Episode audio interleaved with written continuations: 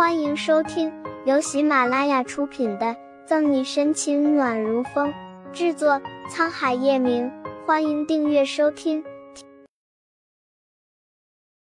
第八百一十五章，一副心安理得的样子。他是真的不甘心，不甘心就这样只能做一个局外人，眼睁睁的看着阿义的目光永远都停留在沈西的身上，而他却只能够善解人意的在旁边关心照料。永远做一个体贴的好闺蜜。想到这里，苏倩的心底突然升起一股强烈的恨意。她对上沈西有些发红的眼眶，毫不服输：“沈西，你想把我怎样？你不过就是一个靠着男人的女人而已。我们两个之间的事情还没有这么早的结束。无论你以后想要怎么样，我通通都奉陪到底。”见到眼前的女人完全没有任何一丝想要悔改的意思，沈西缓缓的握紧了拳，可理智却告诉他不可以对眼前的这个女人动手。哪怕是心中有着再强烈的怒火，沈西也还是忍了下去，只是猛地将手抽了回来，冷声说道：“不要以为我这次放过你，就是可以容忍你像现在这样继续下去。不要再来挑战我的底线，否则我一定会让你后悔的。”说完这番话以后，沈西没有再看瘫软在地上的苏倩一眼，而是直接毫不留恋的转身离去。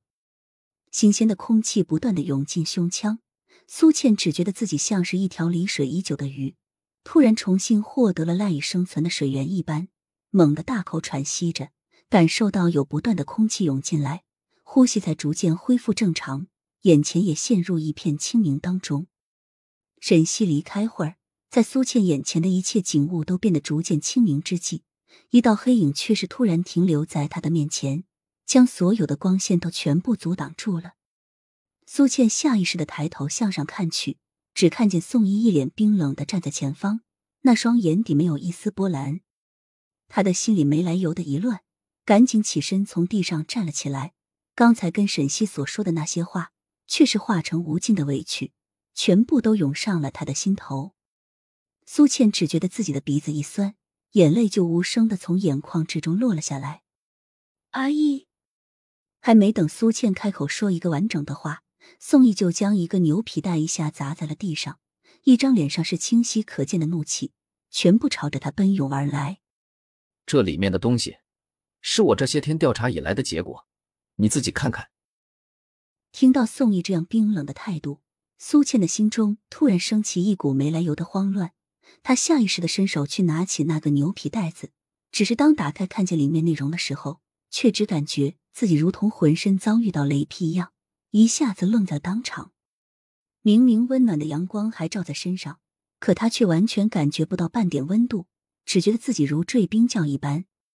尤其是在这个时候，宋毅的声音还带着质问一般的在旁边响起：“为什么？为什么你要这个样做？”小西跟你是最好的朋友，可你为什么要背叛他，还要杀他？当目光从上面一直游览到最后一行字之后，苏倩脸上却并没有露出宋毅想象之中应该所有的慌乱，而是缓缓抬起头来，目光平静的落在宋毅的脸上，仿佛这一切都与他毫无关系一般，静静的反问道：“那你又是怎么看的？”没有想到苏倩在被揭穿以后。居然连一句解释都没有，反而是这样一副心安理得的样子。宋毅不由得怔了怔，然后下意识的皱起眉头，冷声道：“我是真的没有想到，你居然会是这样的一种人。日后你再敢做出伤害小溪的事情，我一定会让你付出十倍的代价。”宋毅说罢，拿起一旁的牛皮袋子，就准备转身离去，动作干净果断至极，完全没有任何以后。要拖泥带水的意思。苏倩见到对方离去的背影，下意识的张了张嘴，可却又不知道该说些什么，只能够眼睁睁的看着对方的背影离自己渐行渐远。本集结束了，不要走开，精彩马上回来。